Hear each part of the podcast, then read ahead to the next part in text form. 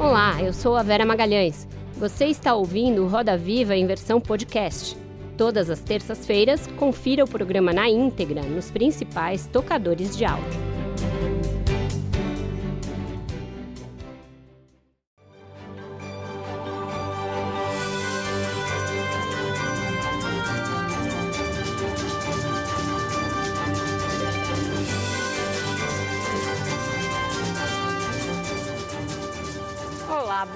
Noite. Sejam bem-vindos ao Roda Viva.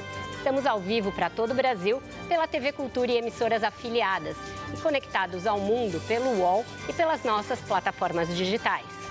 Num ano marcado por mortes e pela crise da pandemia, as eleições municipais de 2020 mostraram sinais de oxigenação na sociedade. A palavra diversidade deixou de ser um bordão de campanha e se traduziu em cadeiras nos legislativos de todo o Brasil. Foram 30 pessoas trans eleitas para as câmaras municipais, não só em capitais, mas também em cidades menores. Aqui em São Paulo, a vereadora mais votada da história é uma mulher transexual de 28 anos, negra, nascida na periferia e que traz para os holofotes da política uma história de luta contra o preconceito e a violência. O sucesso nas urnas em tempos de polarização ideológica na sociedade fez com que ela fosse alvo, já no primeiro mês de mandato, de ameaças e até de uma tentativa de invasão ao seu gabinete. Para falar sobre a barra, que é ter de enfrentar o mundo pelo simples fato de que você não se reconhece no corpo com o qual você nasceu, e a coragem necessária para virar o jogo e representar outras pessoas que passam pela mesma discriminação, nós recebemos nesta noite, no centro do Roda Viva, a vereadora Érica Hilton, do PSOL de São Paulo. Primeira mulher trans a ocupar uma cadeira na Câmara Municipal de São Paulo. Ela já foi co-deputada na Assembleia Legislativa do Estado pela bancada ativista. Na Câmara, ela afirma que não pretende discutir apenas a pauta de gêneros, racial ou de mulheres. Vai participar de todos os temas que competem ao cargo de vereador, numa cidade complexa como São Paulo, mas sem deixar de lado a luta pela equidade para a população negra e a valorização das iniciativas culturais dos jovens da periferia. Para entrevistar a Érica Hilton, nós convidamos Ângela Boldrini, repórter da Editoria de Diversidade da Folha de São Paulo. Caê Vasconcelos, autor do livro Transexistência e repórter da Ponte Jornalismo.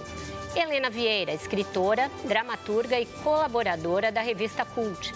Tiago Amparo, advogado, professor da Fundação Getúlio Vargas e colunista da Folha de São Paulo. E Vitória Regia da Silva, Silva, repórter no portal Gênero e Número e editora na revista online Capitolina. Voltamos ainda com o traço em tempo real do nosso Paulo Caruso.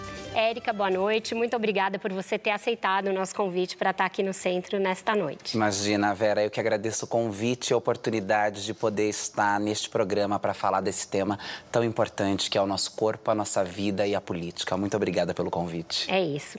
Érica, você foi expulsa de casa quando você ainda era adolescente. Passou pelo drama de viver na rua, de ter de se prostituir, algo que você não esconde, você até conta como uma forma de mostrar a situação pela qual você passou. Depois você se reconciliou com a sua família, entrou numa universidade federal, ajudou outras pessoas a fazerem esse mesmo percurso e encontrou na militância política uma maneira de contar a sua história e de ajudar outras pessoas. A minha pergunta é: de que forma essas cicatrizes, como diz a música do Emicida, moldaram a sua trajetória política e como superar esse momento que você passou, esse enfrentamento e transformar o seu mandato em algo mais abrangente? Bom, acho que essas cicatrizes, essas marcas da violência, da desumanização, da abjeção de um corpo que só pelo simples fato de ser negro, de ser pobre, de ser trans, passa por essas centenas de ob obstáculos, fizeram com que eu compreendesse a urgência e a necessidade de que a minha voz e de que a voz desses grupos sociais fossem ouvidas. A realidade da rua, a realidade da prostituição, a realidade da solidão, do abandono, da negação do afeto, da religiosidade, da proteção do Estado foram demais marcadores fundamentais para que eu me colocasse como alguém na linha de frente, como uma voz que ousaria tentar representar essas ditas minorias. Então, ver e sentir na própria pele a crueldade do sistema, a crueldade da sociedade, todas as barbáries acerca do que é, é mito sobre o meu corpo, me fizeram enxergar a urgência a necessidade de estar nesse espaço. E estar nesse espaço para exatamente isso, trazer luz à tona para é, jogar luz nessa discussão, fazer com que cada vez mais a sociedade brasileira, as famílias e a política compreendam o nosso corpo como um corpo humano, como um corpo natural e que histórias como a minha não se repitam. E isso se dá a partir do fortalecimento de políticas públicas, isso se dá a partir da defesa dos direitos humanos, isso se dá construindo um novo imagético acerca do que é este corpo na sociedade como um todo. Quando nós não nos vemos representada, quando nós não ocupamos outros espaços, quando nós só temos um único retrato acerca da nossa história, fica muito difícil de nós desconstruirmos, de nós ocuparmos outros lugares e resgatarmos essa humanidade. Então eu acho que a minha ocupação e através do meu mandato e da minha atuação política, nós vamos construir um outro imagético acerca do que é o corpo travesti, o corpo de mulher, o corpo periférico na sociedade e que nós podemos ser e estar em quaisquer outros lugares que não só esses que nos são sentenciados, como o cárcere, como a drogadição, como a prostituição ou como as manchetes policiais que só nos retrata como executadas. Eu acho que ocupar este lugar e vir de toda essa, essa essas dores mesmo me potencializaram para demarcar este resgate pela nossa humanidade. Tá certo. A pergunta agora é da Helena. Por favor, Helena. Érica, boa noite. É, antes, quero dizer que é uma honra estar aqui te entrevistando, que a primeira mulher trans a ser a entrevistada aqui no Roda Viva.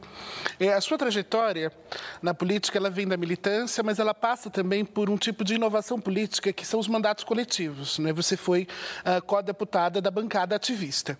É, esse modelo de, de, de, candidatura, ele é um modelo que tem como apelo uh, uma, ser uma inovação democrática democrática e, no outro sentido, também uh, ser uma estratégia para reduzir uh, as, o, o gap econômico de participação para que novos corpos consigam adentrar a política, não é? As, essas últimas eleições trouxeram ainda outros mandatos coletivos. Na Câmara de São Paulo nós temos ainda mais dois também vinculados ao PSOL e muitos nacionalmente, não é?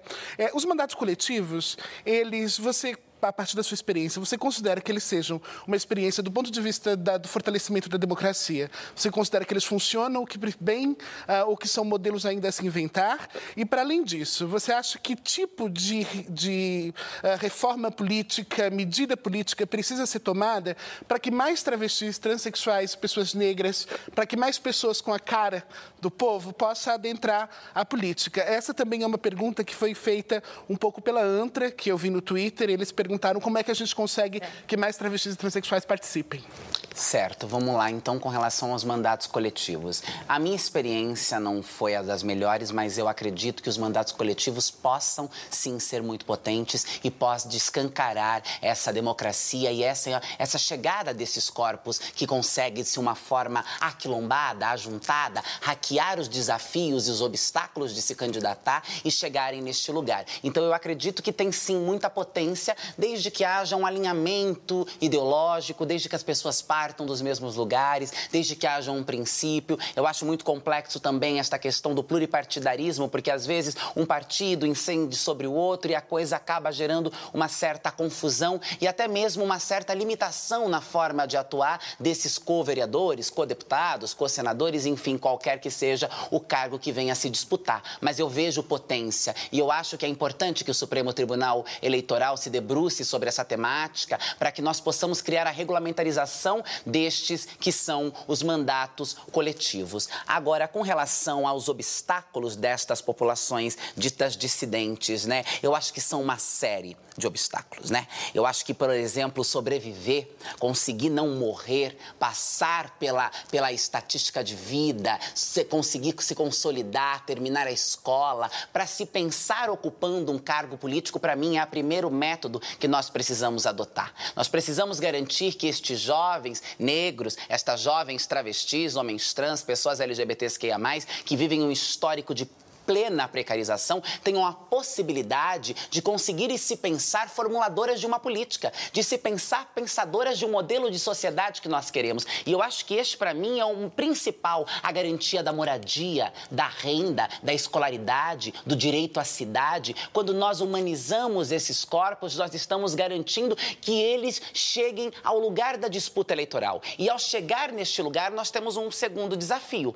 que é o momento onde os partidos precisam a importância desta temática. Não dá mais para termos uma esquerda que trata como menos importante ou eufêmico o debate sobre raça e sobre gênero num país que se demonstra recorde no assassinato de pessoas trans, num país que tem um alto índice de genocídio da população negra, né, e da população negra LGBT como um todo. E aí eu poderia trazer Marielle Franco, uma mulher negra favelada que foi executada porque nós ainda não temos a chegada desses corpos e a responsabilidade dos partidos acerca desta temática. Então eu acho que a valorização da vida, da educação, da cultura, do direito à cidade, do emprego, renda e moradia é o primeiro caminho para que nós possamos garantir a chegada desses corpos ao debate político e à disputa das eleições. Ângela, por favor. Boa noite, vereadora. Tudo bem? Tudo bem. É, eu queria perguntar, é, apesar do crescimento do PSOL nessas eleições na Câmara, as bancadas de esquerda ainda são minoritárias. Eu queria saber como que a senhora pretende fazer avançar a sua agenda e se já começou a conversar com parlamentares de outros partidos, de outros é, campos do espectro político.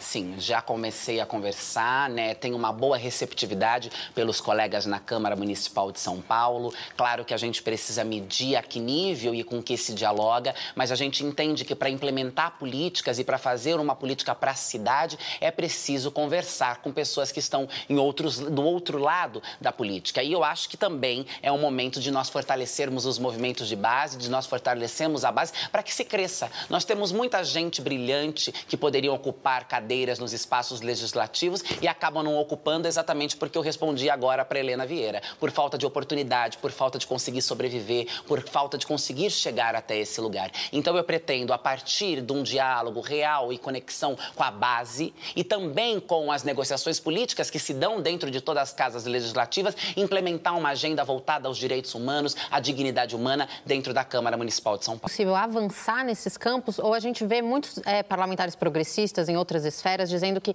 nessa, nesse tempo atual nosso é mais importante você impedir retrocessos, barrar avanços de pauta conservadora do que fazer avançar novas coisas que isso não seria possível. O que, que a senhora acha? Eu acho que é possível, sim. Eu acho que o Brasil não está perdido. Nós passamos por um momento muito crítico e aonde realmente a prioridade tem sido a defesa dos direitos já adquiridos, porque estamos diante de uma barbárie, de uma situação de retiradas de direito, de retrocessos, de retrocessos que nos levam a 200, 300 anos, 300 anos atrás. Então nós estamos tendo que ser estratégicos e escolher quais são as nossas prioridades neste momento, porque a coisa está caótica. Mas eu não acho que esta é uma, uma condição estática. Eu não acho que nós permaneceremos assim até o fim da humanidade. Nós teremos que avançar, porque para garantia dos nossos direitos e para mudar esse cenário, não basta só barrar o retrocesso, é preciso consolidar, é preciso preciso fazer nova política, é preciso trazer outros debates e fazer com que esses que estão voltados ante a agenda direitos humanos, ante a agenda democracia, compreenda a urgência daquilo que é cumprir a Constituição, fazer valer a, a, a jurisprudência, a legislação. Então eu acho que nós estamos sim num momento crítico, num momento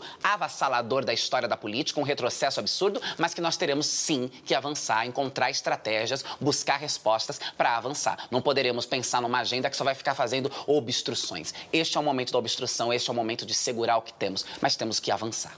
Tiago, por favor. Vereador, é um prazer enorme estar aqui nesse Roda Viva Histórico. É, eu gostaria de é, começar é, dando um contexto, lendo uma entrevista sua na Veja é, do ano passado, é, a senhora disse que a, a esquerda a, mais ligada ao PSOL, ela é uma esquerda ligada com a juventude digital, com uma juventude é, que está num contexto social diferente, uma uberização do trabalho, é, e a gente consegue ver que o seu partido ele conseguiu um ganho importante, né? triplicou o número de, de vereadores vereadores eleitos, é, conseguiu o segundo um, um candidato no segundo turno. E minha pergunta é um pouco qual o papel que o, o seu partido, o pessoal, ocupa na esquerda brasileira, uh, levando em consideração o contexto que a gente vive de muitas vezes é, é, questiona-se um certo identitarismo é, e esse, esse termo é utilizado de uma forma muitas vezes pejorativa, então queria que a senhora falasse um pouco sobre isso e também um pouco sobre o pragmatismo que alguns demandam que o, o pessoal tenha, como por exemplo, com relação à votação para a presidência da Câmara dos Deputados. Então, qual o papel que o pessoal de hoje ocupa na esquerda brasileira? Olha, eu acho que o PSOL de hoje ocupa um papel muito importante na esquerda brasileira, né? Seja a âmbito municipal ou federal, nós temos visto o quanto o PSOL tem se proposto a repensar a esquerda e a construir uma esquerda mais conectada aos movimentos sociais, aos trabalhadores oprimidos pela urbanização, à juventude negra periférica, a esta juventude que precisa se ver representada em uma nova forma de fazer política, em uma nova forma de fazer campanha. Eu digo que a minha forma e a forma de Guilherme Boulos de fazermos campanhas aqui na cidade de São Paulo mudou completamente o patamar de se fazer campanha. Trouxe um ar jovem, trouxe um ar conectado, trouxe um ar próximo às periferias, à classe trabalhadoras, às mulheres. Não estou dizendo que é, que a perfeição e que não temos muito o que avançar. Temos sempre o que avançar. Mas eu acho que hoje o PSOL cumpre um papel fundamental de conexão com as bases, de conexão com uma luta anticapitalista, de conexão de trazer o debate acerca dos direitos humanos humanos, o debate sobre a vida e o debate da ocupação de outros corpos no cenário político. Quando a gente olha, por exemplo, as nossas deputadas no Rio de Janeiro, como Dani Monteiro e outras mulheres, nós vemos qual é a corporalidade, qual é a estética que é trazida para esse espaço que até antes era pensado apenas para homens brancos cisgêneros, engravatados e que agora escancaram uma porta democrática para a juventude, para as LGBTs. Eu ter sido eleita pelo PSOL como a mulher mais bem votada do país, eu acho que é este o papel que o PSOL tem cumprido junto à sociedade. Repensar este modelo de esquerda e fazer com que cada vez mais a esquerda esteja conectada com as bases, que a esquerda faça um trabalho dentro das periferias, que a esquerda traga de fato uma discussão acerca do debate racial e de gênero pela perspectiva do povo negro, pela perspectiva das mulheres, pelas perspectivas das LGBTs. Este tem sido o papel que nós temos disputado dentro do partido e nós temos visto isso acontecer. Isso tem dado frutos, isso tem dado resultado, seja pela minha eleição ou seja por outras eleições. Então eu acho que neste momento o pessoal cumpre este papel de repaginar a esquerda, de oxigenizar, como disse a própria Vera no começo, trazer um, uma oxigenação para essa esquerda e fazer essa conexão com a, a sociedade. E a sociedade são estes grupos oprimidos, são esses trabalhadores explorados, são essas mulheres vítimas da exploração sexual, do feminicídio, da prostituição, do encarceramento, do genocídio genocídio e nós temos construído uma, uma ponte de diálogo com toda esta massa para que nós possamos ter um partido que tenha no seu quadro, nas suas fileiras, é, parlamentares que represente a cara do Brasil. E o Brasil é indígena, o Brasil é preto, o Brasil é travesti, o Brasil é mulher e o pessoal se propõe a trazer este Brasil, a dar visibilidade a este Brasil. Então, na minha leitura, eu acho que é isso que o, que o pessoal se propõe fazer no campo da esquerda. Caê, antes de eu te chamar, vou só pedir para a Érica opinar, porque é hoje, a gente está assistindo hoje a eleição da presidência da Câmara e do Senado e o PSOL se dividiu com relação ao que fazer. Uma parcela achou que tinha de lançar candidatura própria e o fez, na figura da Luísa Erundina, e outro grupo achou que, no caso do Jair Bolsonaro, era o caso de marcar uma oposição votando no Baleia Rossi. O que, que você acha que é a melhor estratégia nesse caso para se opor a Bolsonaro? Olha, eu acho que nós estamos diante de uma agenda que, para nós, enquanto campos da esquerda, enquanto PSOL, ela é uma agenda prioritária que é o combate ao fascismo, ao, ao autoritarismo, que está representado na figura do presidente da República. E nós temos um presidente da República que faz fisiologismos ao tempo inteiro para se garantir, para manter a sua agenda conservada e protegida, e nós precisamos agir de forma estratégica a barrar a agenda bolsonarista. O nosso maior dilema e o nosso maior lema neste momento é o fora Bolsonaro, é o impeachment do presidente da República. Eu tenho muito respeito e admiração a Luiz Erondina e aos deputados que foram desta escolha, que partiram por este ideal, mas eu acho que nós estamos com uma prioridade neste momento. E eu entendo também a importância, por exemplo, de uma candidatura própria. Aqui em São Paulo, eu mesma fui candidata à presidência para demarcar uma oposição, para fazer a nossa própria construção enquanto partido. Isso é fundamental, mas diante da urgência que nós temos, que é a retirada de um genocida da presidência da República, nós precisamos agir com estratégia. Nós precisamos mirar no alvo certo. E eu acho que o alvo era construir, consolidar uma frente ampla dentro da Câmara Federal para derrubar Bolsonaro. Nós vimos uma dispersão disso e aparentemente o Lira tem avançado na disputa à presidência da Câmara e nós sabemos a gravidade e os riscos disso para a democracia, os riscos disso para o nosso país, os riscos que se contém nisso para as nossas populações. Então, com todo o respeito e admiração que eu tenho pelas colegas lá na Câmara Federal, eu acho que a estratégia, a tática para derrubar Bolsonaro, fora Bolsonaro, precisaria prevalecer ao, ao invés da construção de uma candidatura própria para demarcar a oposição e para a construção do pessoal, que é super importante, mas o momento é fora Bolsonaro. Certo. Caê, por favor. Érica, boa noite. É uma honra estar aqui, né? Você, a gente está fazendo história hoje, eu digo. Você como uma primeira mulher trans negra, eu como homem trans nessa banca. A gente tem Helena Vieira, então acho que é a bancada mais diversa que esse programa já teve. É, você acredita que não, não foi só você que sofreu esses ataques, né? Carolina Yara também, a Samara Sóstenes ontem também, o ataque às duas com arma de fogo e não foi registrado dessa forma na delegacia, foi registrado como é, arma de fogo, eu não lembro qual foi o dano, não tem ameaça, né? Você acha que são ataques políticos é, ao partido que vocês fazem parte ou é uma questão de serem três mulheres, três travestis negras periféricas? E, para além disso, também é, a mídia, historicamente, de uma forma geral, ainda fala das nossas vidas na questão da violência, né? Você acha que a gente tem mais essa legitimidade na mídia pela violência? E por que, que isso acontece, não pelas nossas conquistas, os nossos talentos e tudo mais? Bom, eu acho que estamos sim fazendo história e seguiremos fazendo história até que sejamos respeitadas, respeitados, vistos e ouvidos como humanos. Enquanto nós ainda não tivermos a nossa humanidade plena e garantida, nós seguiremos tendo que construir as histórias.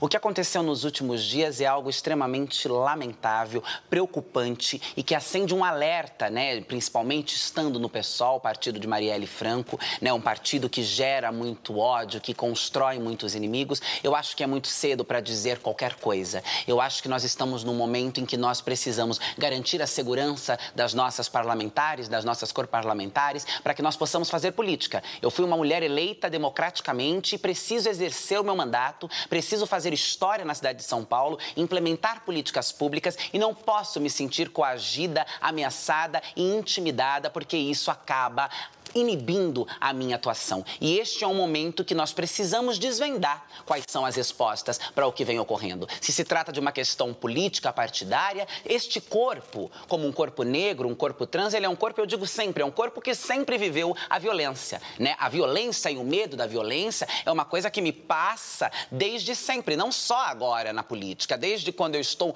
numa esquina de prostituição muito jovem, até quando eu passo por situações horrorosas nesse contexto de vida vida, esse risco ele é um risco eminente. Agora nós precisamos que as autoridades investiguem. Nós queremos que as autoridades dê resposta à altura do que está acontecendo. Não podemos permitir que não haja sérias investigações acerca do que aconteceu. Queremos saber se há correlação, se são casos isolados, queremos saber de onde partiram essas balas, queremos ver imagens, câmeras de segurança que possam nos dar resposta e garantia e segurança para que nós possamos continuar trabalhando. Nós queremos respostas acerca do que vem acontecendo, porque o que vem acontecendo é gravíssimo, gravíssimo. E é dever das autoridades da cidade de São Paulo investigar e a fundo nestas histórias para saber o que motivou essas agressões. Com relação à nossa participação e à nossa presença do corpo trans, do corpo travesti, do corpo transvestigênero, como eu, junto com Indianara Siqueira, cunhamos, eu acho que nós ainda não servimos,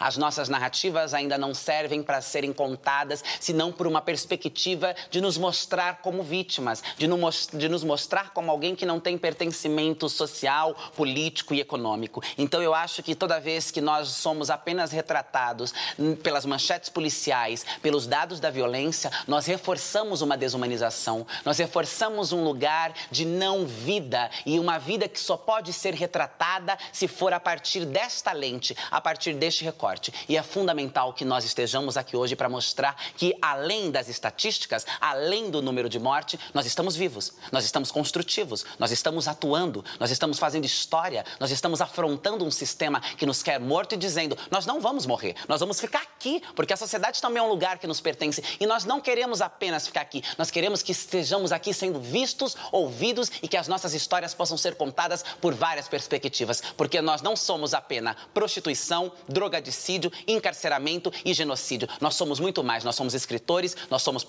parlamentar, nós somos médicos, nós somos professores e é importante que a sociedade enxergue isso da nossa construção, que vejam outros lados da nossa humanidade, porque quem sabe assim um dia nós conseguiremos trazer o, a, a, um sentimento para a sociedade que se, que se sinta responsável por aquilo que nos acontece. Enquanto só é uma história, mais uma, mais uma, ninguém sequer tem dó de nós. As pessoas assistem de forma comum, natural, o que aconteceu com Dandara dos Santos, o que aconteceu com Kelly da Silva. Quando nós fomos vistos como humanos, talvez a gente possa começar a ter qualquer tipo de sentimento da cisgeneridade.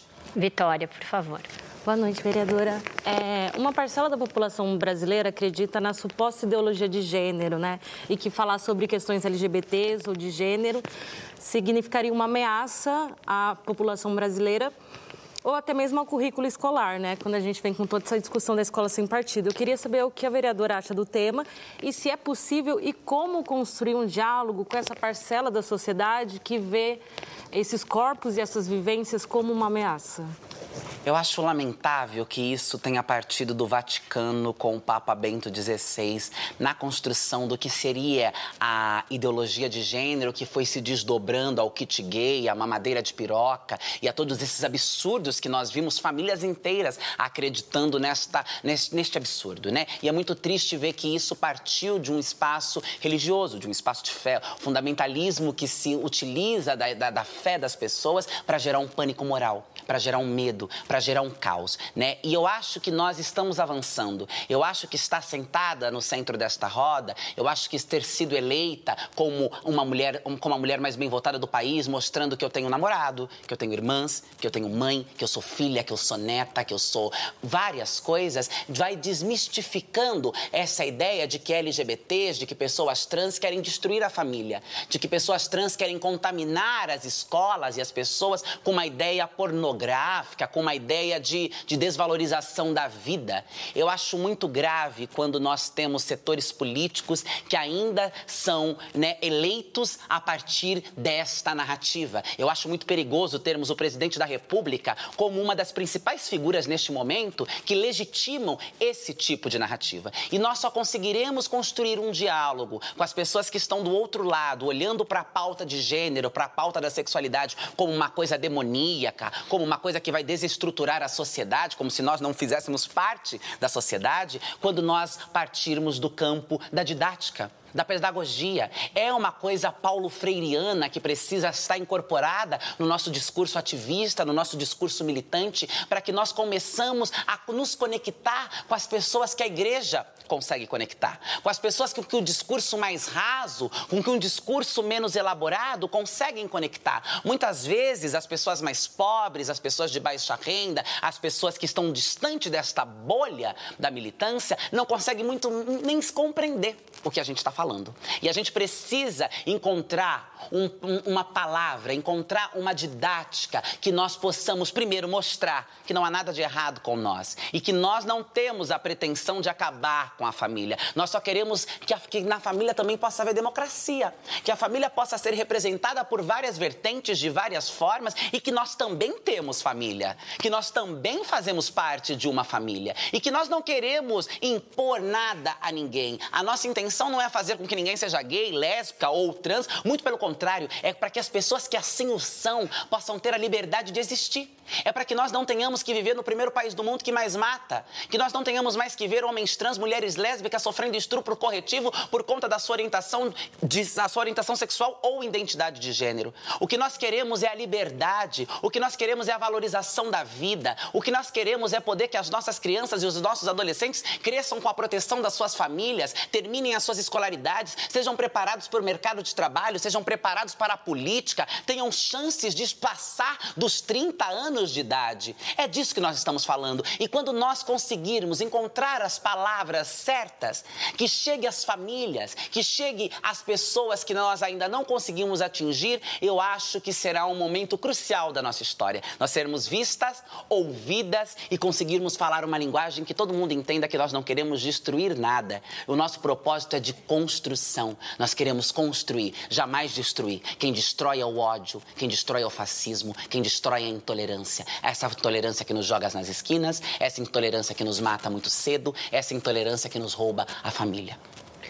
Com isso, a gente fecha esse primeiro bloco, vai para um rápido intervalo e volta já já com mais entrevista com a Erika Hilton. Fica aí.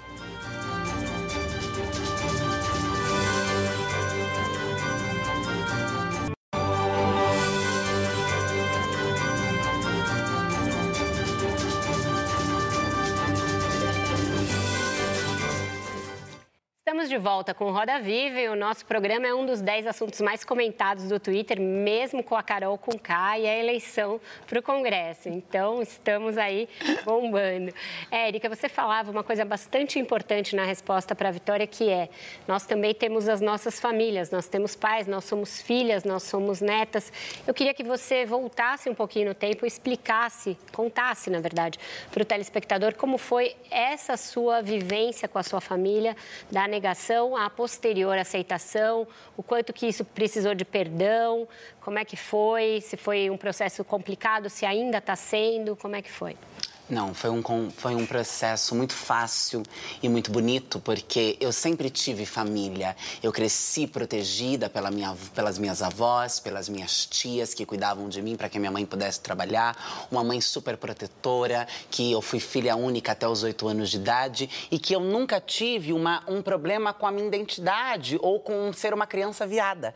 A minha família me protegia, a minha família permitia com que eu, exerce, com que eu exercitasse a minha identidade de gênero, né? Eu digo que eu não tive transição, porque quando eu vi eu já era Érica, eu já estava sendo expulsa, eu já estava tendo que recorrer à prostituição, eu já estava tendo que fazer uma série de coisas, mas eu sempre tive família, uma família que me possibilitou existir, que me possibilitou ser, que me possibilitou brincar, dizer que eu era as divas das novelas mexicanas, pôr toalha na cabeça, e quando o, o discurso fundamentalista, o discurso do ódio e a culpabilização desta família, da minha mãe, pela minha a condição de gênero começa a surgir, é que começam a se criar as lacunas, a ruptura deste vínculo tão precioso. Então, o discurso religioso, o discurso de ódio, o discurso de culpa, foi um discurso que foi tentando minar o amor, o afeto, a proteção, o cuidado que ali sempre existia. E eu também, muito jovem, querendo exercer a minha identidade, descobrir o mundo, entrei em conflito, porque a violência, ela existia. Mas quando isso foi um processo muito rápido, e quando eu volto, eu não preciso reconstruir ou construir nada. Estava tudo ali. A proteção da minha mãe estava ali, o carinho das minhas, das minhas tias, o carinho das minhas avós, a relação com as minhas irmãs, a relação com a minha mãe, que nunca foi perdida, ela foi interrompida. Ela foi interrompida pela ignorância, pela precarização do conhecimento, pelo medo. Estas pessoas também, de, indiretamente, foram vítimas da transfobia, porque elas tinham medo do que ia acontecer com o meu corpo, elas tinham medo do que Deus iria fazer com a minha alma, e na ignorância e na precariedade, acabaram respondendo de uma forma violenta de uma forma violenta, que não se justifica, mas que a gente consegue compreender o que leva estas famílias, não só a minha, mas muitas outras famílias que têm amor em seus filhos, em seus netos, a agirem desta forma como até mesmo uma forma de proteção, uma forma de cuidado. E eu acho isso muito assustador quando a gente pega a violência sendo utilizada como, uma, como um método de cuidado, de proteção. Então foi um processo curto, doloroso, mas que quando voltou eu não tive tive que construir nada. Eu tive que desmistificar uma série de histórias que eu havia inventado para me afastar da família e para dizer que ninguém prestava e que eu não queria e que, na verdade, nem era tudo aquilo que havia acontecido mesmo. Então, eu tive que olhar para a minha história, eu tive que olhar para o que aconteceu e dizer: tá, é isso. Então eu estou pronta para o próximo capítulo, que é o próximo capítulo do afeto, do amor, do diálogo, da construção, de ver a minha mãe hoje ainda que evangélica, sendo uma das pessoas mais progressistas que eu conheço e fazendo essa preocupação acerca da vida, do amor e da construção familiar. Então foi um processo muito bonito. Certo, Ângela, por favor. Vereadora, é, eu queria perguntar sobre uma questão política. É, em 2018, o PSOL ele contou com vereadoras que tinham sido eleitas dois anos antes para ampliar a bancada na Câmara Federal, até porque existe uma questão de cláusula de barreira que precisa estrategicamente ser ampliada a bancada do partido. É, as vereadoras como a Samia Bonfim, a Áurea Carolina, a Talíria, todas essas pessoas foram para a Câmara depois de dois anos de mandato. A senhora é a vereadora mais bem votada não só do seu partido. Pretende concorrer em 2022? Olha, a gente nem voltou do recesso parlamentar ainda, então eu não sei nem como vai ser estar dentro da Câmara Municipal de São Paulo. E eu sei que a cidade de São Paulo é uma cidade muito deficitária na construção de políticas e dos debates que eu posso trazer para a cidade. Então eu acho que ainda é cedo dizer se vou concorrer às eleições para a federal. Eu acho que o que eu quero fazer é fazer um excelente trabalho como vereadora na cidade de São Paulo, deixar um trabalho bem feito, construir um legado, tentar atender às necessidades prioritárias da cidade e se houver espaço e se eu sentir que é o momento, eu posso até vir a concorrer. Mas neste momento eu estou focada na construção deste mandato municipal. Eu estou focada em entregar para estas mais de 50 mil pessoas que me elegeram o melhor que eu posso entregar na construção de um mandato legislativo. Eu ainda não tenho planos para o futuro. Eu quero deixar um legado dentro da Câmara Municipal, eu quero fazer o melhor mandato, eu quero criar conexões com as cidades e, se houver espaço, possibilidades e eu ver que é um momento oportuno, por que não concorrer às eleições para federal? Mas neste momento quero assumir, né, começar os trabalhos e ver aonde iremos e quem sabe se sim para a federação ou se vamos concluir os quatro anos de mandato. A ideia é quatro anos de mandato e entregar o melhor que eu puder para a cidade de São Paulo. Não houve, então, nenhum tipo de conversa com a direção nacional do PSOL nesse tipo sentido, porque o PSOL precisa crescer até 2,5 é, em 2026. Então, Sim. é uma preocupação Mas, constante da do partido. parte, nenhum tipo de conversa sobre se irei para a federal ou não. Estou né? muito focada na construção da equipe, na construção de entender o que é esse ambiente, porque mesmo que eu tenha vindo da codeputância, eu estou em um outro lugar, é um outro peso de responsabilidade. Então, eu estou me atendo a esta construção construção. É. Eu sei dessa necessidade, mas ainda não falei com a direção do partido sobre isso. Tiago, por favor. É, vereadora, um, a que você atribui o seu sucesso nas eleições? Que inclusive foi uma das perguntas que surgiu no Twitter, que fiz uma caixinha de perguntas para a vereadora Érica. E é, pensando um pouco, é, refletindo sobre o que os partidos precisam fazer efetivamente para que tenha mais candidaturas negras, candidaturas trans, de mulheres dentro desses, dentro desses partidos. É, e ah, pensando também que um levantamento trouxe que 40% das candidaturas trans nas eleições de 2020 vieram de partidos de direita. Então, como que você, apesar de a maioria serem eleitas serem de candidaturas trans é, de, do campo de esquerda. Então, como os partidos efetivamente podem apoiar que cada vez mais haja mais candidatas é, trans nas, nas eleições e não só que haja mais candidatas, mas que sejam competitivas nessas eleições? Olha, eu acho que o meu sucesso se dá à necessidade de enfrentamento a todas essas questões que estão postas com o governo Bolsonaro, a minha trajetória, o meu compromisso com a política, a verdade que eu trago nas construções que eu faço, as conexões todas que foram construídas com as mulheres, com as mulheres negras, com as parlamentares do PSOL. Eu acho que todo esse conjunto de coisas está atrelado ao meu sucesso. E com relação ao fortalecimento das candidaturas LGBTs, negras, né, essas candidaturas, eu acho que nós temos que fazer uma discussão acerca do fundo eleitoral, eu acho que nós temos que fazer uma discussão acerca dos debates dentro dos partidos, eu acho que nós temos que fazer uma discussão sobre como os partidos vão protagonizar e permitir que estas discussões disputas possam ser protagonizadas para que nós tenhamos cada vez mais candidaturas com possibilidades de se eleger, com recursos, com espaços de TV, com apoio partidário, com conexões entre as dirigências e as parlamentares já eleitas dentro deste partido. Eu acho que esta é a discussão que nós precisamos aprimorar, melhorar. Eu acho que é uma discussão que já acontece, mas ela pode sempre ser qualificada. E eu acho que a partir da qualificação dessa discussão, nós vamos garantir que haja cada vez mais pessoas se colocando para além da resposta que eu dei para Helena Vieira, que eu acho fundamental sobre a sobrevivência. Para se candidatar é preciso chegar vivo. É preciso chegar e se ver como um corpo possível daquela, de ocupar aquele lugar. E quando se chegar neste lugar, que os partidos deem protagonismo para a pauta, garanta a partir do fundo eleitoral e do diálogo e do protagonismo dessas narrativas para que esses corpos tenham de fato a possibilidade de se candidatarem e ganharem as eleições. Porque nós não queremos apenas nos candidatar, nós queremos ganhar também. Vitória.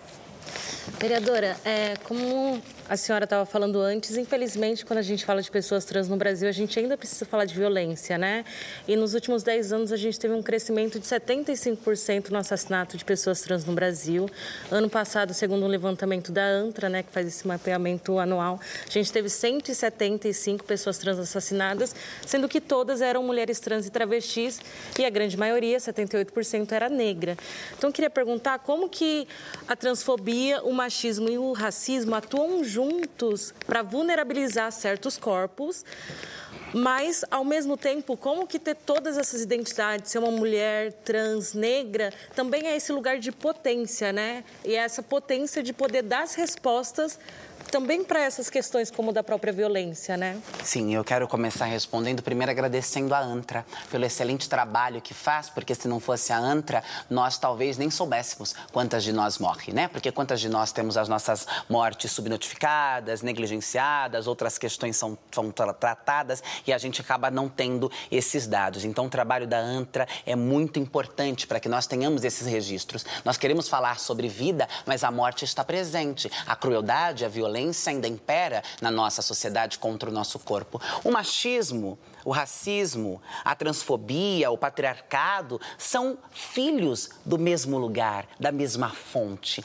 Partem e se, e se, e se orquestram e, e, agem na mesma proposição, no, no mesmo intuito. Então, eles se atravessam muito fortemente. E quando eles vêm, né, quando essas estruturas, essas violências estruturais se encontram em um único corpo, então você é mulher, você é negra, você é travesti, você é pobre, você vai sofrer uma série de violências que são muito duras de serem enfrentadas, mas que também possibilita para o seu corpo uma visão de mundo e uma construção sobre política, sobre direitos e sobre sociedade que, se aqueles recortes talvez não passasse, e eu não estou aqui dizendo que esses recortes precisam passar para que nós tenhamos uma boa visão sobre as coisas, né? Porque seria legitimá-lo, mas é dizer que quando eles nos atravessam, e digo isso pela minha própria história, a nossa lente sobre o mundo amplia e a gente vai entendendo como que nós vamos usando mecanismos para ir dissolvendo cada um, já que eles estão tão interligados, e a gente vai tentando como a gente mina o racismo, como a gente vai minar a transfobia e como também pode ser um efeito é, dominó né? Que a gente derruba a unha e, por consequência, vai caindo os outros, porque eles estão muito conectados. A, a, forma como eles atuam são muito parecidas, com alvos diferentes, às vezes com o mesmo alvo, quando este alvo reúne no seu corpo todas essas questões, né? Que é o meu caso, mas a, a, o objetivo destas violências estruturais e estruturantes da nossa sociedade é nos desumanizar, né? Nós começamos essa história com, com as populações trazidas de África, África, com as populações indígenas aqui das Américas, tendo suas terras invadidas, e a primeira coisa é desumanizar para legitimar a escravidão, para legitimar o processo colonizador. Então, olhar para isso e entender como a partir disso vai se ramificando outras vertentes de opressão é uma ótimo, um ótimo exercício para entender como nós vamos minar e destruir essas opressões. Caê, por favor. Érica, completando um pouquinho o que a Vitória falou, em Portugal, quando a Gisberta, que é uma mulher brasileira, foi assassinada, logo teve uma mobilização e foi criada uma lei de identidade de gênero. Aqui no Brasil, ano após ano, a gente vê crescendo esse número da ANTRA, né? E cada vez mais pessoas negras também é, fazendo essa intersecção com o racismo e a transfobia, e nada acontece. É, a gente tem a ADI da Neon Cunha, né? Que ela pediu morte assistida justamente por não se sentir, é, não querer patologizar essa vida dela. O que, que falta? Para a gente ter a nossa lei de identidade de gênero e como que você e outras pessoas trans no espaço legislativo conseguem pressionar para a gente não ter que recorrer sempre ao judiciário para poder ter minimamente os nossos direitos garantidos. Falta termos menos Bolsonaros e mais Marielles, mais Éricas, mais Talírias, mais Sâmias, mais mulheres comprometidas com a luta das nossas bandeiras. Nós só poderemos ter uma legislação quando o parlamento brasileiro, e seja isso a âmbito municipal, seja isso a âmbito federal, não for tomado por esta gente que acha que as nossas vidas não importam. Quando nós tivermos na representação política pessoas que tragam essa discussão como uma discussão importante, como uma discussão séria, como uma discussão que se propõe a defender a vida, a defender os nossos direitos, enquanto nós nós ainda tivermos Bolsonaros e toda essa trupe que se representa nesta figura, e a dificuldade das LGBTs, das mulheres, dos negros e negras ocuparem a política e formularem um debate acerca da dignidade dos direitos humanos, vai ser é isso que nos falta. Vai ser cada vez mais difícil e nós estamos chegando, nós estamos caminhando, nós estamos andando neste sentido. Mas para nós concretizarmos, precisamos de mais de nós e não só de nós. Porque ao estar lá, eu preciso que a sociedade esteja junto comigo. Ao estar lá, eu preciso que quem me elegeu e a base que acredita no poder transformador do meu corpo e da política que eu defendo também colhe. A pressão social, ela é transformadora. Mas para alcançarmos esse lugar, precisamos mudar a cara da política. Érica, precisamos mudar a cara do parlamento. Mas essa mudança é paulatina, né? A gente vê é, o avanço, por exemplo, passou de 4 para 30 pessoas trans eleitas, mas isso leva tempo. Você não acha que seja possível angariar apoios de partidos de centro, de parlamentares cisgêneros, parlamentares é, brancos, héteros, cis, para essa pauta, é, dentro de um debate maior da sociedade, antes de a gente ampliar essas bancadas, por exemplo? Eu acho mais difícil.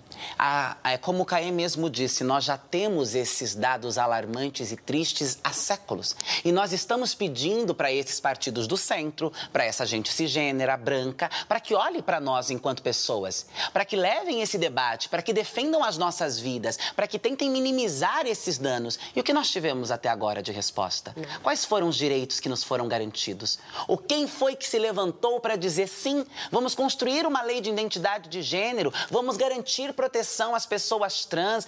Ninguém. Isso só será possível a partir da nossa ocupação. E eu acho que neste caminhar nós vamos abrindo os olhos da sociedade e desses parlamentares para que eles nos enxerguem as nossas vidas como vidas que são importantes, como vidas que valem. E aí sim nós vamos mudar. Mas enquanto nós não ocuparmos este lugar, porque ocupar este lugar não é apenas sentar na cadeira, é fazer uma disputa de narrativa, é fazer uma disputa pela sociedade que acreditamos, pela sociedade que queremos. E esta disputa não virá da mão da branquitude, essa disputa não virá da cisgeneridade, porque eles estão muito acomodados e confortáveis no alto dos seus privilégios. Só quem sente na pele, só quem tem medo de andar na rua, só quem sabe a dor do racismo da transfobia e da violência é quem tem a ousadia e a coragem de gritar por essas vozes, gritar por essas pautas. Enquanto isso, nós seguimos sendo sufocados por uma política hegemônica que está muito mais preocupado com o capital, que está muito mais preocupado com a corrupção, que está muito mais preocupada com as oligarquias do que com os altos índices de genocídio contra as nossas populações. Perfeito. Helena, por favor. É, Érica, ainda pegando o assunto da violência e dos ataques sofridos por você, por Carolina Yara e pela Samara Sóstenes, se a gente pega um pouco um corte um pouco mais histórico dos últimos 10 anos, por exemplo, a gente vai ver que o Brasil é um dos países líderes na morte de ativistas de direitos humanos. Em 2017, foram 57 mortes de ativistas de direitos humanos. Em seguida, em 2019, 23, aí a gente vai ter a Marielle, a gente vai ter as ameaças à Talíria. Então, a gente tem uma, uma crescente na, na, na violência política. Minha pergunta é, para além da questão de é preciso investigar, é preciso punir, como é que se podem construir medidas de prevenção à violência política nesse sentido?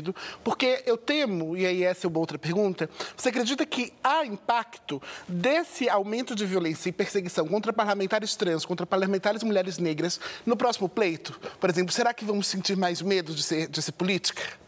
Eu acho que sim, mas eu acho que, por exemplo, o trabalho da Aniele Franco junto ao Instituto Marielle, que é um trabalho excepcional e que faz a discussão acerca da proteção das mulheres eleitas, nós vimos a movimentação com os casos que ocorreram. Eu acho que esses grupos de ativistas, esses grupos de pessoas que perderam alguém da sua família, de pessoas que sentem a dor da violência política e sabem a importância da democracia, são estratégias para a prevenção. Nós precisamos fortalecer iniciativas como Potências Negras, iniciativas como Instituto Marielle Franco, o trabalho realizado pela família de Marielle Franco, para que nós tenhamos representações fora do espaço político, na sociedade civil, que brigue e que denuncie e que cobre respostas das autoridades e que mostre que a violência política contra as mulheres negras, contra as LGBTs, é uma violência não da esquerda ou da direita, é uma violência contra a democracia, é uma violência contra a liberdade de expressão, é uma violência que não atinge só a nossa comunidade, mas atinge a sociedade como um todo todo. Quando nós vemos o que aconteceu com o Mari, quando nós vemos o que está acontecendo conosco neste momento, nós entendemos a gravidade do que está acontecendo no nosso país.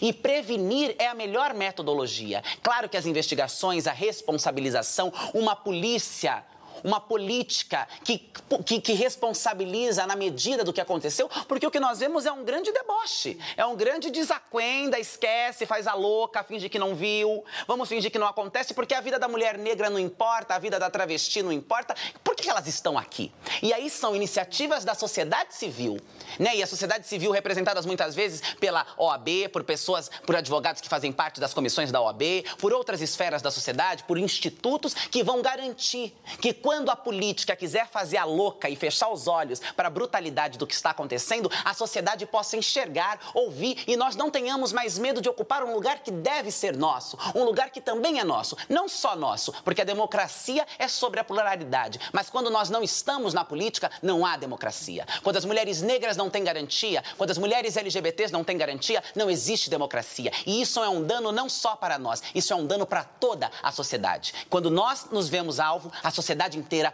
perde e é prejudicada por isso. Então eu acho que valorizar isto, pre prezar pela prevenção e potencializar essas iniciativas da sociedade civil é um ótimo método de garantir que nós tenhamos cada vez menos medo e possamos avançar acerca dos nossos direitos e da ocupação do espaço político.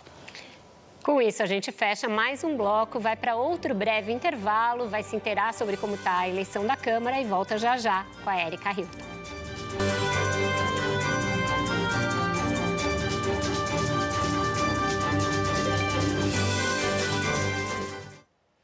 Estamos de volta num dia que é por si só histórico e este programa também histórico está em terceiro entre os assuntos mais comentados do Twitter. A eleição na Câmara segue, estão votando os últimos deputados, o último grupo de parlamentares com nomes de P a Z e em breve talvez a gente saiba aí o resultado do primeiro turno. Érica, voltando aqui para o nosso programa.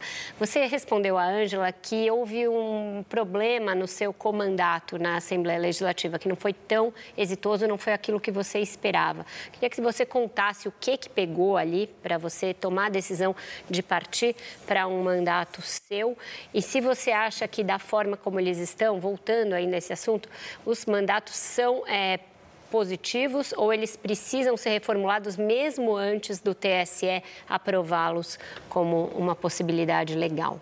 Eu acho que precisa ser reformulado para que a gente não esbarre nas mesmas questões que foram esbarradas por mim. Em algum momento eu me vi um pouco quanto é, impossibilitada de atuação, não por todas as pessoas que compunham aquele mandato, né? A minha relação com a Shirley Pancará, por exemplo, mulher indígena que parte do mesmo lugar que eu, Paulo Aparecida, professora de escola pública, Jesus que vem da periferia, a própria Mônica que era cabeça, né? A nossa cabeça de chapa faz parte da mesma corrente política que a minha dentro do PSOL, mas a atuação de outras figuras que partem de vivências de lugares e de visões de mundo muito diferentes da minha. Nós tivemos um caso, por exemplo, hoje eu vi uma nota pública do próprio mandato vindo para cá, que uma das codeputadas foi desligada porque no dia 29 fez comentários profundamente transfóbicos, violentos, cruéis, desumanos contra pessoas trans no dia da visibilidade trans. Quando nós vemos que na mesma fileira de luta de partidos, de grupos que se dizem progressistas, existem pessoas pessoas utilizando do espaço público para promover o ódio, para promover a violência, para despolitizar o debate, isto é muito grave. E na construção dos partidos, mandatos coletivos, as pessoas que vão construir esses mandatos precisam ter a responsabilidade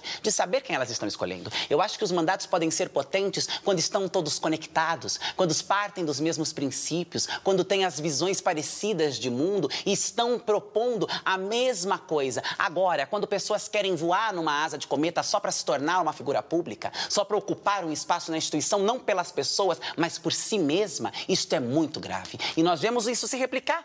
Nós vimos isso no meu mandato, né? no mandato coletivo do qual eu participei. E aí, este último caso é assustador, porque nós, eu, eu fico me perguntando: eu estava na construção de uma política de mundo, de, de, de revolução das, das estruturas de, de opressão, de exploração, com pessoas que estavam completamente fora, com pessoas que têm discursos de feminista radical, com pessoas que colocam professores e pais da escola pública num momento tão crítico como esse, como inimigos.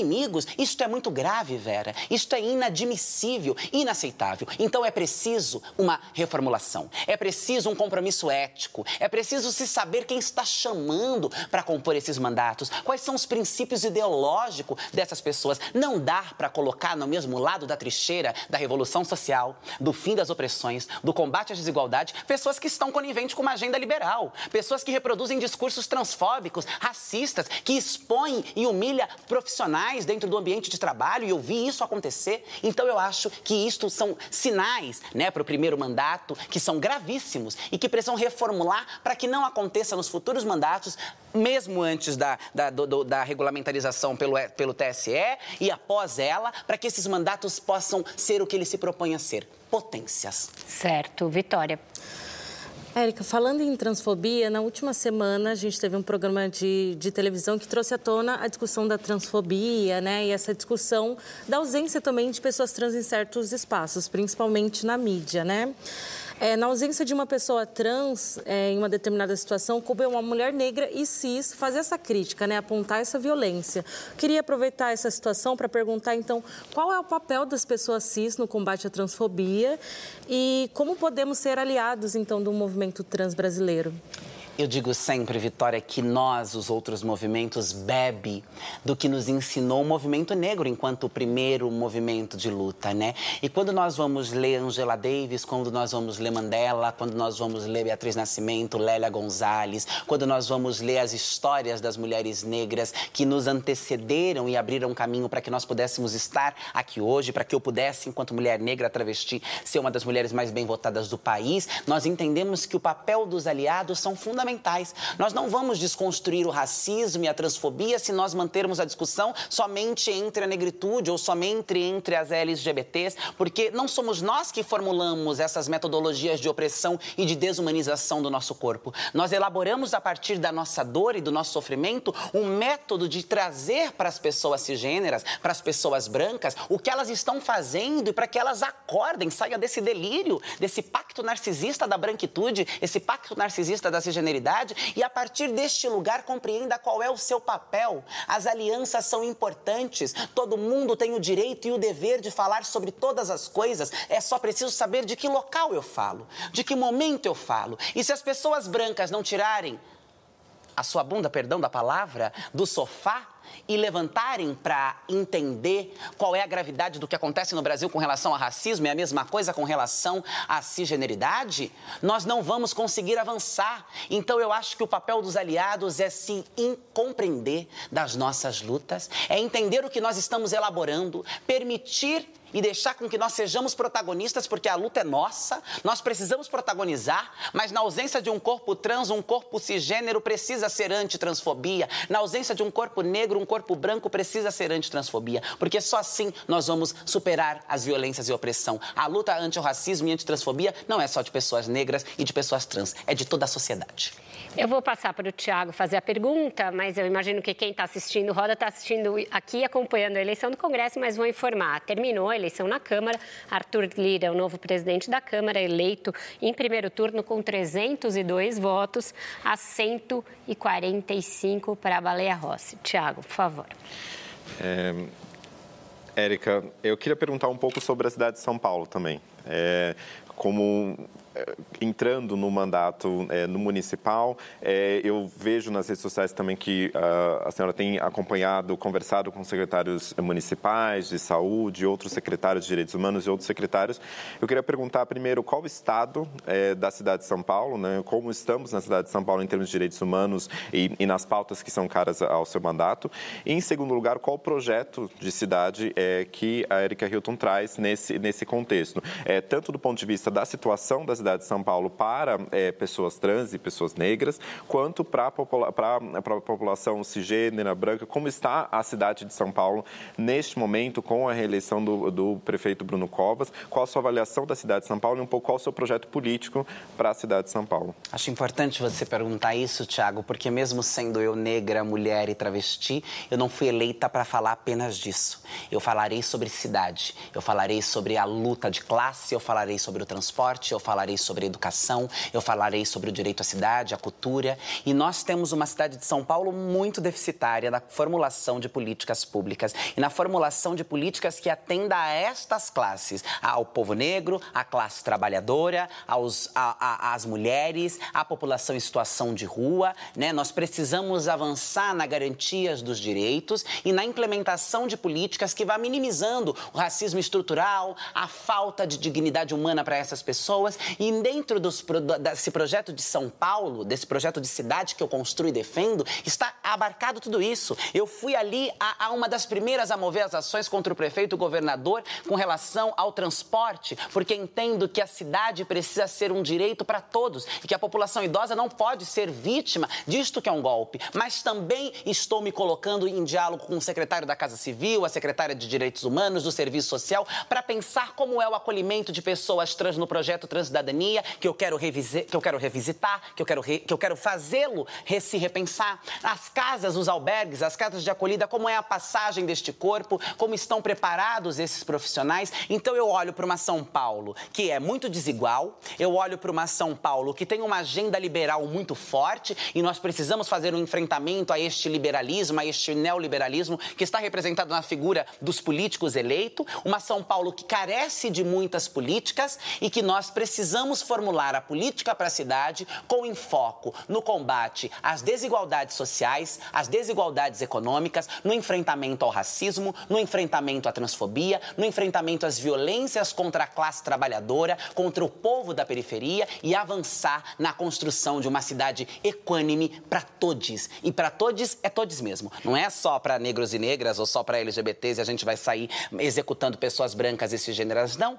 Quando nós avançamos, todo mundo avança conosco. O avançar do meu corpo não é. faz nenhum outro corpo precisar retroceder. Então eu olho para esta São Paulo tão desigual, mas com potencial de fazer mudança e penso, precisamos pensar e propor um projeto de nação que comece aqui na cidade de São Paulo, mas que transborde, assim como a luta internacional do Black Lives Matter nos afetou aqui no Brasil. Nós precisamos fazer com que nós vamos discutir na Câmara Municipal possa transbordar a cidade e repensarmos esta cidade e este país.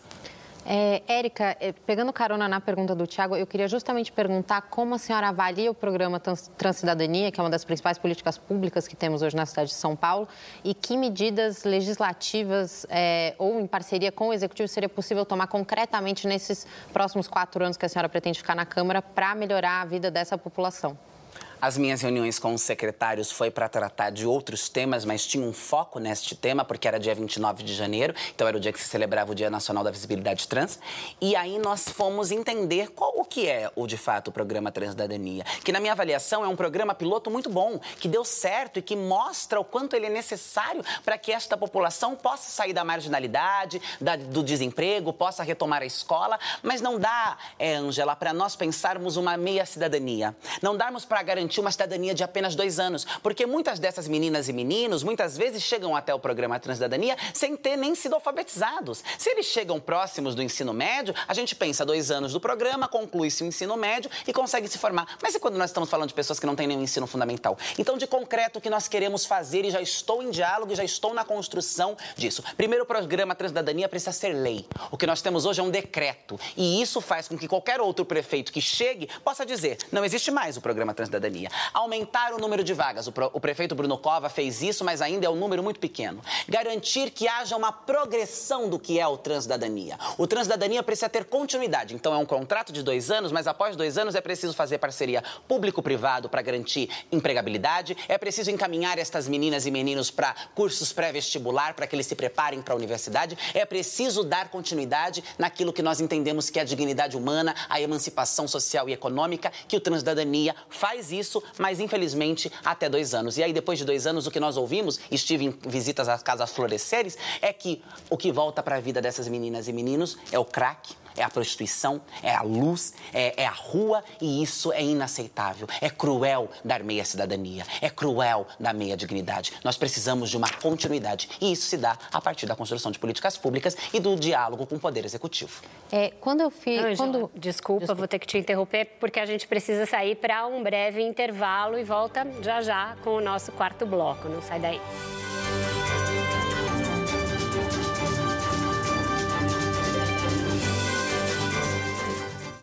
Estamos de volta com o Roda Viva com a Érica Hilton e a pergunta agora é do Caê Vasconcelos.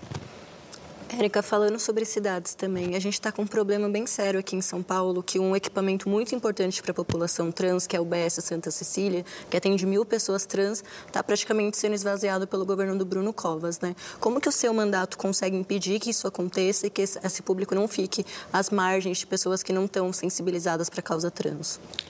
Eu já estive em uma reunião com o secretário de saúde, o senhor Edson.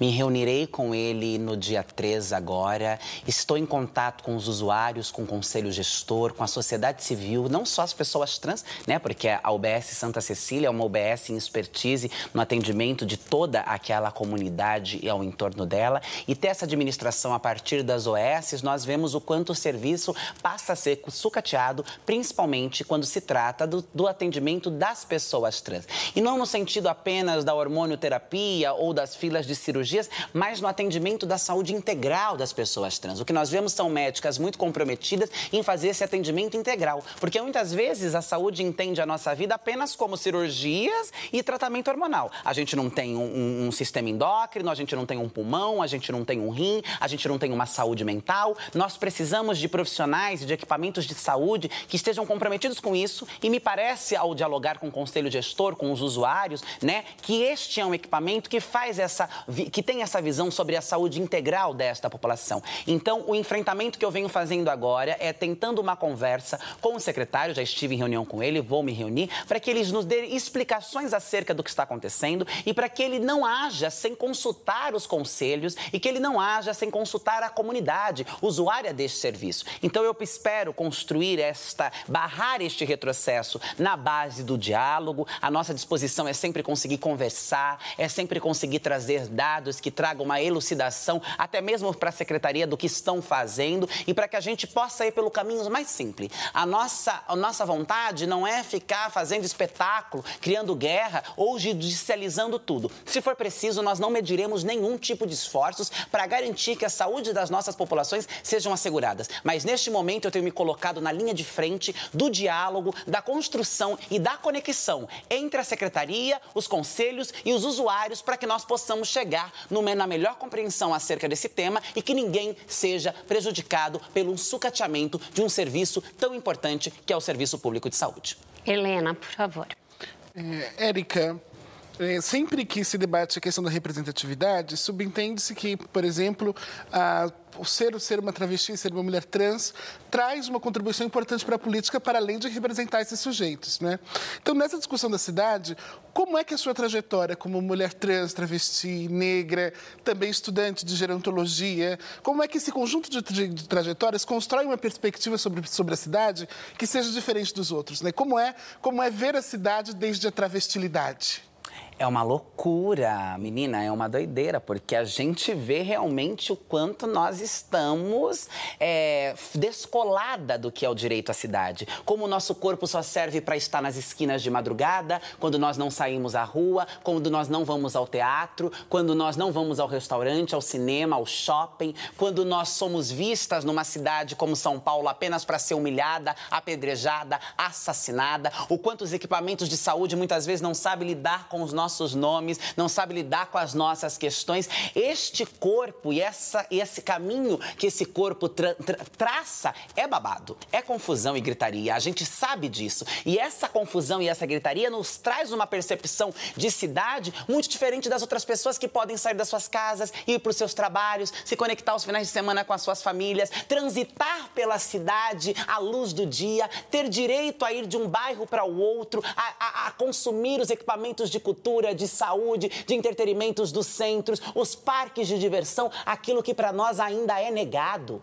aquilo que nós ainda estamos tendo que brigar e gritar pelo mínimo. Eu quero poder ir a um parque sem ser ridicularizada pela família tradicional brasileira que se sente superior a mim. Eu quero poder ir ver uma peça teatral, eu quero poder jantar em um restaurante, eu quero poder ir de um bairro para um outro para visitar as amigas, para me conectar, para fortalecer os equipamentos que estão nas periferias. Então, este corpo que tem a negação disso e que quando ousa sair à luz do dia, que quando ousa ir ao shopping, que quando ousa ir a um estabelecimento, tem a sua vida colocada em risco, tem a sua identidade usada como chacota, como uma ridicularização, faz com que nós compreendamos que estamos em lugares muito distintos, que a nossa visão sobre cidade ela é completamente diferente da visão hegemônica e que a capacidade de transformação vem das nossas mãos. Somos nós, mulheres trans e travestis, homens transexuais, negros e negras, que temos o poder de revolucionar, transformar e construir uma cidade equânime, justa, menos desigual e para todos, porque nós estamos na exclusão, nós estamos nas margens, nós estamos tendo que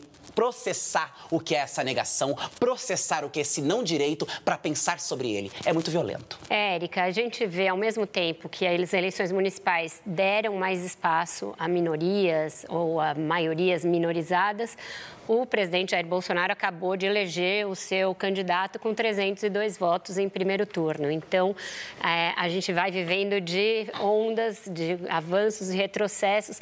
Você falou num dos primeiros blocos que você acha que o impeachment dele seria o único caminho para a gente retomar um diálogo democrático na sociedade.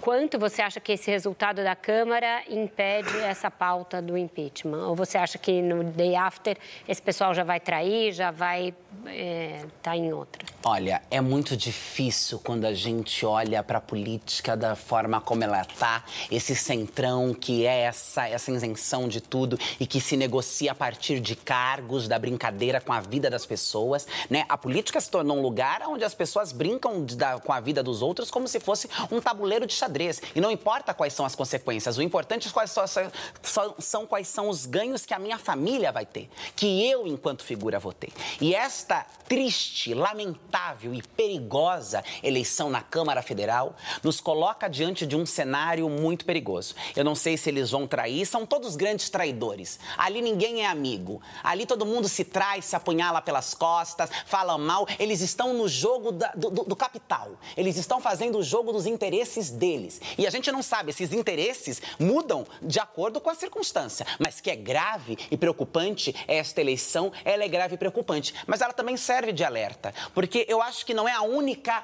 saída. Eu acho que o impeachment pode ser uma saída mais rápida, constitucional e legítima para a situação que nós vemos no Brasil. Mas nós também precisamos deste acordar da sociedade. Nós precisamos deste levante popular. Nós precisamos fortalecer os trabalhadores e as trabalhadoras. Nós precisamos fortalecer as periferias. Nós precisamos fortalecer a juventude para que a juventude se sinta e se veja dentro da política e seja a linha de frente do combate. O poder emana do povo. O poder emana das pessoas. São as pessoas que elegem representantes políticos para representar os interesses da sociedade. As pessoas não podem se convencer de que aqueles senhores e senhoras são superiores à, à massa que foi às urnas eleger.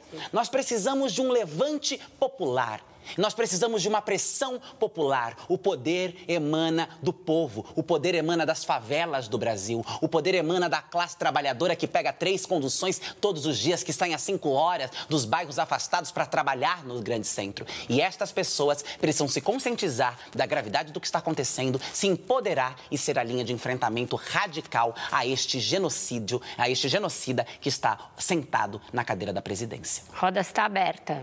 Ângela, depois o Tiago, a Vitória.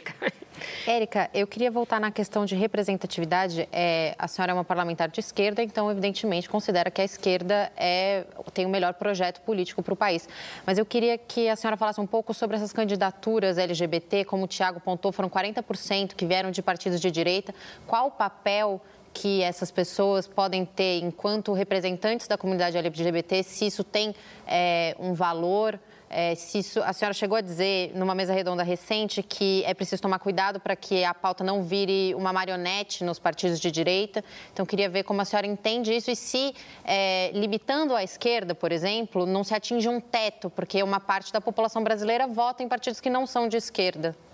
Eu acho que quando nós temos um campo, um espectro político que vai na contramão da humanidade, da legitimidade da agenda dos direitos humanos e da vida, fica muito difícil entender quais são os saldos positivos que nós tiramos dessas candidaturas. Eu não quero aqui ser radical e dizer que não é possível transformar, mudar e ressignificar a partir dos partidos de direita, mas infelizmente o que eu vejo na minha avaliação é uma grave cooptação desta agenda que é construída com muito muito sangue, com muito suor, com muitas perdas, por estes partidos para vender uma falsa representatividade, quando na verdade o que nós vemos são marionetes. São pessoas que são usadas para defender a agenda liberal, para defender a agenda contra os direitos LGBTs, mas que podem dizer: olha, aqui no meu quadro nós temos uma pessoa trans, nós temos um negro, nós temos uma trabalhadora, mas qual é a voz ativa deste negro, desta trabalhadora, desta pessoa LGBT? Ela tem uma atuação, porque dentro dos partidos de esquerda nós nós estamos vendo a autonomia e a emancipação de atuar. Agora, e nos partidos de direita? Nós estamos vendo pessoas LGBTs que estão discutindo uma agenda que emancipe o grupo LGBT. Nós estamos vendo pessoas negras que debatam acerca do racismo ou que nós vemos são figuras que debocham do dia, por exemplo, da consciência negra, de figuras como Martin Luther King. Né? Nós vimos isso muito recentemente partindo de parlamentares negros do grupo, de, do, do campo da direita. Então eu acho muito perigoso. Eu acho que se a pessoa, ela tiver um pouco de, de, de, de sensibilidade com a pauta, ela vai entender que aquele lado da política está do lado oposto à vida e aos direitos da nossa população. E que é muito difícil. Não é impossível, mas é muito, muito, muito difícil conseguir fazer uma agenda ética, responsável, coerente, estando num partido de esquerda. É, vereadora, um, a gente eh, recentemente saiu a notícia de que a senhora estava é, ali é, movendo né, ações contra 50 pessoas que tiveram ataques, inclusive virtuais. E a internet tem sido muitas vezes um ambiente muito tóxico para pessoas LGBTs, pessoas negras, para mulheres negras especialmente.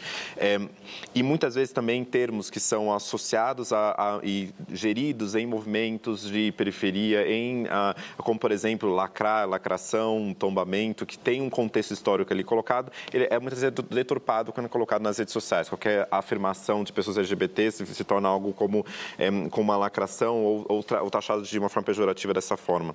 Como que a gente consegue, na sociedade de hoje, né, pensando especialmente nos jovens LGBTs que estão aí assistindo, é, que as pesquisas mostram que são mais impactados pela saúde mental é, na pandemia, né, especialmente pela questão da internet, como a gente consegue é, ter conversa sobre, sobre essas questões de forma saudável, de forma respeitosa, nesse ambiente que muitas vezes é tóxico, como na internet. Olha, a internet, Tiago, ela é um campo muito difícil. Porque qualquer pessoa constrói uma, um perfil que é verdadeiro, que pode ser fake, vai até as redes sociais e fala o que ela quer.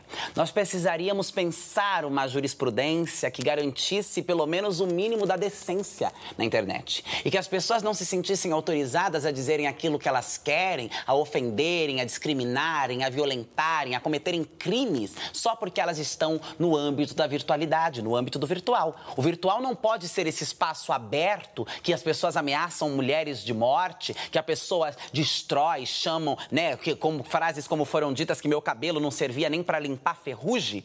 Isso é crime de racismo, né? Eu não sou obrigada a me deparar com esse tipo de narrativa traveco, suja, porca, por conta da cor da minha pele, por conta da minha identidade. Nós precisamos que a internet continue sendo esse instrumento que chega aos jovens, que se conecta com os jovens, mas que na internet haja uma responsabilização. E é um debate muito delicado, porque como se constrói essa responsabilização? Como que se faz? E aí é um debate que eu deixo aos juristas deste país para que o faça com responsabilidade, com compromisso, pensando na gravidade e nos impactos emocionais que a má utilização da internet pode gerar na vida dos jovens negros, na vida das mulheres negras, na vida dos mais pobres, porque as vítimas destes cybers, desses cyberbullying, desses crimes cibernéticos, somos nós. Ninguém vai à internet para chamar ninguém de palmito, de brancão, de ricão, de milionário, de cabelo liso, liso, liso, liso. As pessoas vão para destilar o ódio contra nós, que já somos vítimas deste ódio o tempo inteiro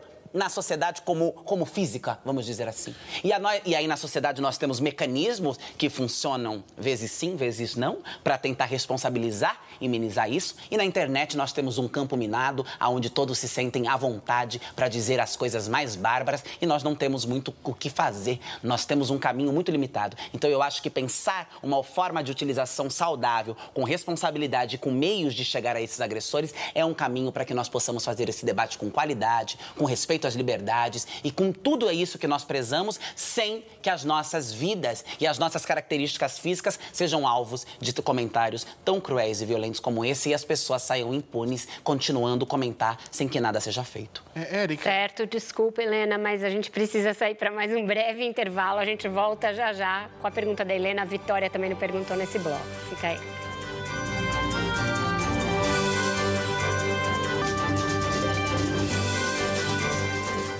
Estamos de volta com este que é o nosso quinto bloco da entrevista com a Erika Hilton. É um bloco mais curto, vou pedir para todo mundo ser mais objetivo. Helena, por favor. É, Érica, pegando ainda um pouco da questão de representatividade, a questão de como somos chamadas na internet a lacradora, com as questões LGBTs, também no interior da esquerda a gente tem uma grande resistência, não é? Ah, os identitários, as lacradoras, as, as questões que não dialogam com o povo, né? Como lidar com essa resistência heterossexual, cisgênero, masculinista que parece que está se levantando na esquerda frente a esse crescimento de mulheres negras e travestis metendo o pé na porta, mostrando que nós não chegamos até aqui para pedir nada a ninguém, para negociar nada com ninguém. A nossa ocupação na política é tão legítima quanto a ocupação de qualquer outro corpo. E nós não vamos negociar, nós não vamos pedir, nós vamos exigir, porque nós não queremos nada a mais. Nós não estamos querendo nada absurdo. É com o pé na porta, é com basta, é com dizer este também é o nosso lugar, gostem vocês ou não. Quem terão que sair serão vocês, os incomodados que se mude. Não era esse o ditado?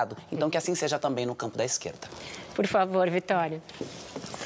Vereadora, eu queria falar um pouquinho de afeto, que é uma coisa importante quando a gente fala de corpos negros e trans também, né? E que você recentemente também falou sobre isso, porque o Brasil é o país que lidera o consumo de pornografia trans, né? Que mais violenta também pessoas trans. Então, esse dado mostra que existe um desejo, mas que esse desejo não é revertido necessariamente em afeto, e a gente sabe que não é revertido. Qual a importância dessa construção de afeto, então, para a vivência de pessoas trans e negras no Brasil e para a humanização desses corpos também, né? E como foi sua experiência nesse sentido, dessa construção de rede de afeto? O afeto é fundamental para que nós nos sintamos humanas, respeitadas, legítima para nós mulheres trans travesti, onde tudo está em torno do sexo, uhum. se sentir amada, respeitada, desejada, é algo que nos potencializa, é algo que nos faz bem. Esses dados que mostram estão ligados à desumanização do nosso nosso corpo, porque esse autoconsumo da pornografia significa que nós só somos vistas por esta sociedade como fetiche, como algo a ser consumido e não como alguém para ser amada, respeitada, para ser andar de mão dada nas ruas, no shopping center. Por isso é tão importante os amores transcentrados, afrocentrados. Quero dar um beijo para o meu namorado que está aqui sentado, que é um homem trans e que mostra a importância de que nós possamos nos conectar e que possamos estar juntos, trocando entre entre nós o amor, o afeto que nos encoraja para viver a vida, que nos encoraja para nos sentirmos humanas e que o nosso corpo não está restrito apenas à pornografia ou apenas à esquina de prostituição, mas nós podemos amar, beijar na boca. E isso pode parecer uma besteira, mas quando nós falamos em beijar na boca para uma travesti, é a coisa recorde. As travestis fazem o tipo de tudo dentro do sexo, mas não beijam na boca, porque os clientes, os fetichistas que as procuram, acham que aquela boca não deve ser beijada enquanto está com consumindo aquele corpo. Então, falar de afeto é falar sobre nos humanizar, sobre nos respeitar, sobre sermos di dignas de recebermos carinho, amor, proteção e de nos sentirmos humana. Érica, é, você, a Ângela perguntou se você seria candidata a algum cargo na próxima eleição. Você disse que ainda não é o momento. Queria fazer uma pergunta um pouco diferente. Se você se imagina no executivo e se você imagina que esta chegada ao executivo de pessoas trans, negras, ainda é um passo a ser dado. Esta é um, este é um passo, sim, a ser dado e eu acho que nós estamos construindo isso. Eu me vejo, me imagino, sim, no executivo, mas não sei se serei eu, esta pessoa que estará lá. Mas eu quero fazer parte da construção desta ponte que levará os nossos corpos a disputas das prefeituras, dos governos, da presidência da República. Me vejo muito neste lugar e espero aprender e me desenvolver enquanto um ser político, enquanto uma agente política, para ter capacidade, porque nós não podemos mais admitir que qualquer pessoa ocupe as cadeiras dos legislativos ou do executivo. Precisamos de pessoas sérias, comprometidas, com bagagem, e eu espero nesta minha trajetória política adquirir essa experiência, adquirir adquirir essa bagagem, fazer jus aos votos que recebi, para que as pessoas também possam me imaginar neste lugar. Mas mesmo que não seja eu, eu quero poder fazer parte da construção desta sociedade que levará o corpo da mulher negra, travesti, pobre trabalhadora até este lugar de disputar uma cadeira no executivo, seja ele qual for a prefeitura, ou seja o governo, ou seja a presidência da República. Caê. Só complementando, eu te enxergo na presidência, né? Para isso que a gente vem trabalhando. É, eu queria falar um pouquinho sobre cultura, né? Você teve um apoio muito grande da classe artística, cantores, atores, pessoas cis ou trans. E qual que é a importância da, da cultura para a gente, para a população trans, né? Que a gente ainda está no momento de transfake, que as pessoas cis que ainda estão interpretando, interpretando pessoas trans nas artes, a gente não está ainda nesse espaço, mas não só para a população trans, mas para a população periférica, né? Porque a cultura pode realmente salvar vidas, né? O rap e toda a, a força que a cultura tem.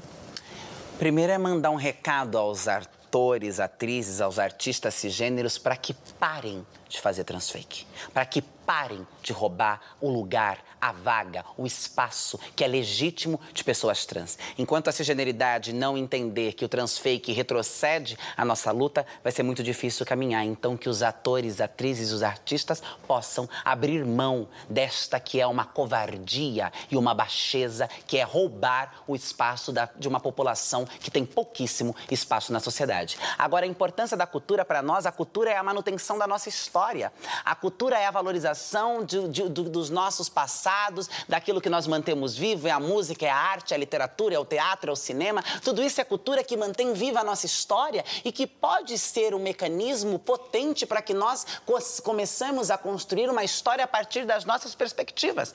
A cultura, assim como a educação, move o mundo, transforma a sociedade. Um povo que não conhece a sua história, que não valoriza a sua cultura, que não valoriza a sua trajetória, é um povo que está fadado a repetir vários erros. É um povo que está sentenciado ao aprisionamento social, ao aprisionamento político, a não se enxergar na sociedade. A cultura para nós é importante porque ela nos traz a nossa história, ela permite que a partir de outros dispositivos nós possamos falar sobre nós mesmas, nós possamos resgatar as nossas ancestralidades, transestralidades e mantê-las vivas para nossas gerações e para gerações futuras tendo o entretenimento, o lazer como uma ferramenta política. E muitas vezes é um lugar que salva a negritude, que salva as pessoas trans do suicídio, do, do, do, do tráfico, do cárcere, porque são a partir das casas de culturas nas periferias, são a partir dos grupos de teatros, dos grupos de dança, de música, dos palhaços, de toda esta gente que faz arte, que faz cultura, que alegra os nossos dias, a nossa vida, que traz um frescor.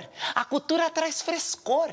A cultura nos faz pensar, a cultura nos provoca, a cultura nos palpita a, o coração. Nós conseguimos, a partir disso, fazer com que vidas não vá para a prostituição, fazer com que vidas se entendam enquanto trans, fazer com que vidas não vá para o tráfico de droga, fazer com que vidas não vá para a marginalidade, porque encontram na cultura, na arte, um espaço de pertencimento, um espaço de explorar as suas potências. Por isso que esses reacionários odeiam tanto a cultura? Porque a cultura tem o poder de transformar, tem o poder de emocionar e de nos fazer refletir. A cultura nos provoca. Por isso precisamos valorizar, fortalecer a cultura preta, a cultura periférica, a cultura marginal, a cultura LGBTQIA, a cultura feminista, a pluralidade da cultura para repensarmos e mudarmos a sociedade. Maravilhoso! Com isso, a gente encerra esse programa. Eu agradeço demais a Erika Hilton por essa entrevista excelente e também a Ângela Boldrini, a Alcaí Vasconcelos, a Helena Vieira, ao Tiago Amparo, a Vitória Regia e ao Paulo Caruso. Agradeço sobretudo a você que está conosco em todas as telas. Em 34 anos de existência, esta é só a segunda vez que o Roda Viva traz ao seu centro uma pessoa transgênero é a Érica e foi o Laerte, a Laerte Coutinho, que teve alta do hospital com Covid-19, uma boa notícia que a gente teve essa semana. Houve gerações que precederam a da Érica e há muitas pessoas trans promovendo mudanças importantes no mundo e no Brasil, na política e em todos os outros campos. É preciso dar visibilidade às histórias e ao trabalho dessas pessoas, para que setores da nossa sociedade entendam de uma vez por todas que gênero não pode mais ser um tabu, nem desculpa para manifestações de ódio e de violência. Fiquem bem e seguros, tenham uma ótima semana e até a próxima segunda-feira com mais um Roda Viva, sempre às 10 da noite.